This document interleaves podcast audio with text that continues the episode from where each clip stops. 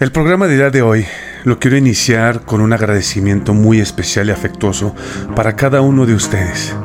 Que esto no se hubiera hecho una realidad sin el apoyo cordial de cada uno de los que están detrás de ese teléfono, de esa computadora, de ese monitor, de ustedes.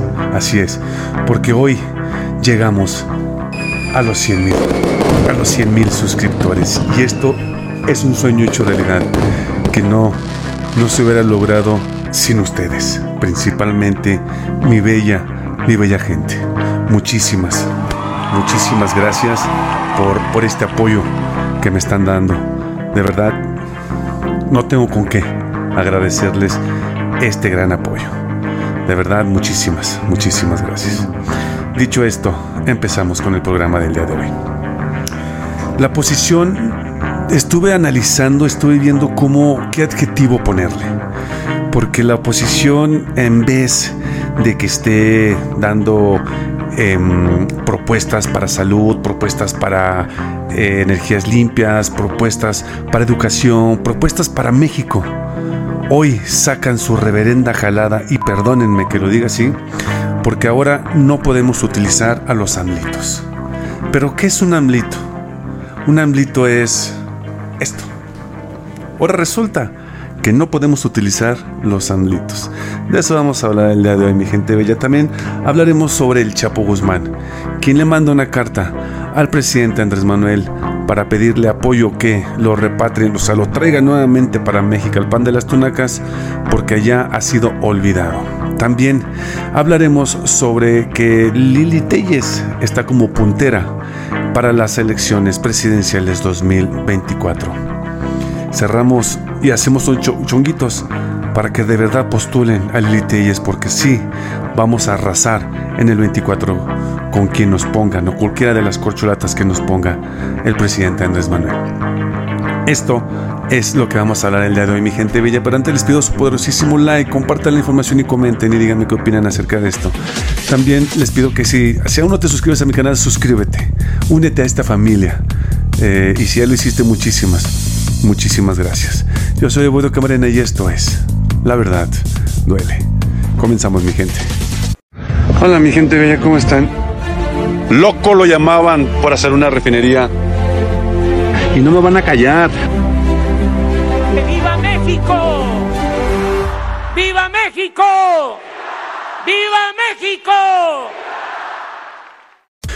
Pues por increíble que lo parezca, la oposición metió una propuesta para que los amlitos salgan, salgan de aquí.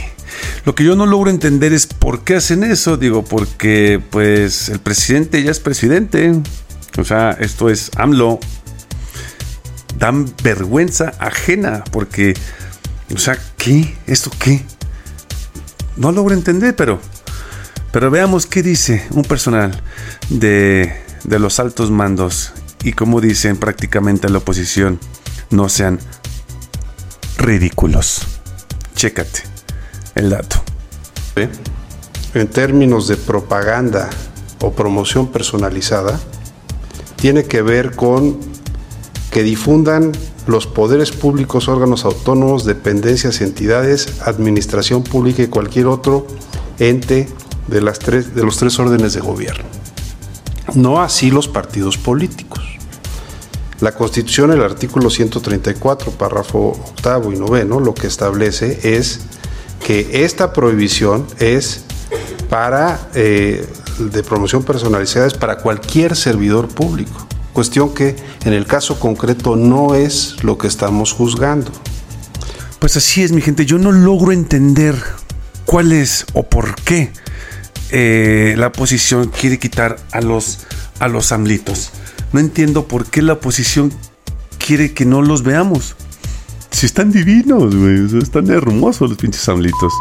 No logro entender qué, qué, qué mamufada traen hoy esta oposición pedorra que no quiere que pongamos a los amigos porque piensan que van a perder, pues de todos modos van a perder. Pero en fin, sus chaquetas mentales dicen otra cosa porque no les da para más. En un momento, regresamos.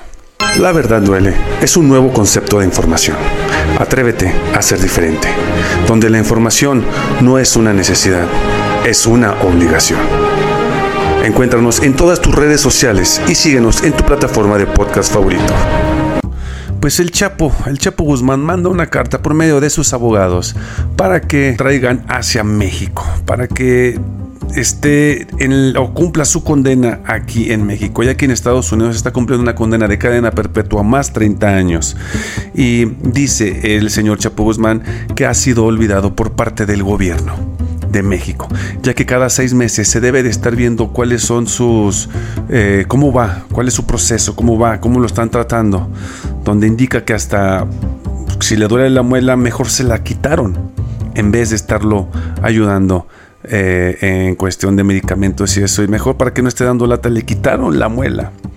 Y los americanos se jactan de decir que son, que son los buenos de la película.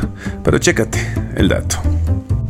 La Secretaría de Relaciones Exteriores ya tiene la carta mediante la que José Refugio Rodríguez, abogado de Joaquín El Chapo Guzmán, pidió la intervención del gobierno de México para que el narcotraficante regrese al país. Rodríguez acusó que su cliente es sometido a tortura psicológica en el ADX de Florence, la cárcel de máxima seguridad en la que está recluido el ex líder del cartel de Sinaloa. No le pega la luz del sol, la comida es de pésima calidad y no hay salud. Estuvo enfermo de unas muelas y en vez de curarlas, se las sacaron para que no estuviera molestando, dijo en entrevista con Ciro Gómez Leiva para Radio Fórmula. El abogado mencionó haber escrito un correo electrónico a Esteban Moctezuma, embajador de México a Estados Unidos, aunque afirmó que nunca recibió un acuse de recibido. El Chapo quiere regresar a casa. Rodríguez comentó que el Chapo se siente abandonado por el gobierno, pues explicó que existe un tratado entre México y Estados Unidos, por el que las autoridades mexicanas deben de revisar cada seis meses el estado de Guzmán Loera, acción que no ha ocurrido. El Chapo señaló que el gobierno de Peña Nieto cometió violaciones al debido proceso durante su extradición a Estados Unidos. Por lo que pidió al gobierno de López Obrador reparar esos daños y buscar los canales que permitan su regreso a México para cumplir su condena. Pues bueno, vamos a ver qué es lo que dice el gobierno mexicano, que en lo particular, en la opinión de quienes habla, yo siento que no se va a poder hacer nada. Los anglosajones no van a querer soltarlo a su, a su premio, que es el señor Chapo Guzmán. Pero en fin, en un momento regresamos. Confrontación, donde la realidad supera la ficción. Confrontación, escúchala en tu plataforma de podcast favoritas. Pues Lili Telles apunta para la presidencia 2024. Bendito sea Dios. Ojalá pongan a Lili Telles porque pues Lili Telles no es ni suficiente para competir en contra de vamos a decirlo, Claudia Sheinbaum, si lo ponemos mujer con mujer, eh, o si lo ponemos mujer con hombre, pues con Adán Augusto o con Ebrat, o en su caso con Oroña. No es, no, les llega ni a los talones, no les llega ni al tobillo a estos personajes. Pero vamos a ver cómo están las encuestas, vamos a ver cómo va ahorita el panorama de la presidencia 2024 en inicios del 2023. Chécate el dato. Lili Telles, presidenta, lidera preferencias en la oposición rumbo al 2024, según la encuesta de El Financiero. La senadora tuvo un 29% de opinión favorable, seguida por Margarita Zavala con el 26% y Luis Donaldo Colosio con el 25%. Pero ¿quién es la corcholata favorita de la oposición para enfrentar a Morena? Al preguntar a quién prefieren como candidata o candidato presidencial de una alianza PAN-PRI-PRD, entre las mujeres destaca Lili Telles con un 22% de menciones, seguida por Claudio Ruiz Maciú con el 15%. En el tercer sitio se ubica Beatriz Paredes con un 11% y en cuarto lugar Margarita Zavala con un 6%. Lili Telles contra Claudia Sheinbaum, Ebrard o Adán Augusto en escenarios hipotéticos, Lili Telles, como abanderada de Va por México, obtiene un 27% de preferencias enfrentando a Samuel García como candidato de Movimiento Ciudadano, con un 13%, y Claudia Sheinbaum, Morena, PBM, PT, con un 44% es decir, una desventaja de 17 puntos contra la hoy jefa de gobierno. Si el candidato de Morena y aliados fuera Ebrard, su apoyo bajará ligeramente a un 39%, con una ventaja de 12 puntos sobre Lili Telles con un 27%. Pero si el candidato de Morena y aliados fuera Adán Augusto López, su apoyo bajará tanto a 37%, sacando una ventaja de 9 puntos sobre Lili Telles con el 28%. En un escenario sin alianzas, Adán Augusto López por Morena lidera las preferencias con un 36%, seguido por Telles del PAN con un 21%, de la Madrid del PRI con un 20%, Samuel García de Movimiento Ciudadano con un 13% y Ricardo Mordeal del Partido Verde con un 6% y Gerardo Fernández Doroña del Partido del Trabajo con un 4%. Pues ni la oposición juntándose va a poder lograr ganar este 24. Así, así están las cosas.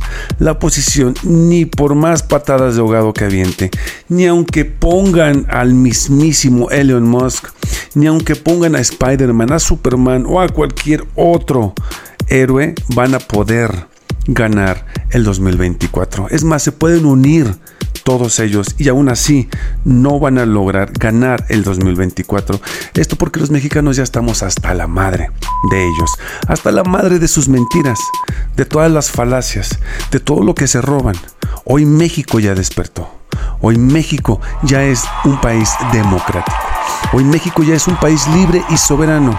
Pero sobre todo hoy México ya puede ser México, no un país capturado por la oposición, quienes siempre, siempre se burlaban del mexicano y siempre hacían lo que ellos querían. Hoy ya no. Hoy nosotros tenemos el poder gracias a este presidente. Si llegaste hasta aquí, Amlito y yo queremos agradecerte por tu tiempo. Si aún no te suscribes, Amlito y yo te pedimos que lo hagas y no te vas a arrepentir. Yo soy Boyo Camarena y esto fue La Verdad Duele. Hasta luego, mi gente. Adiós.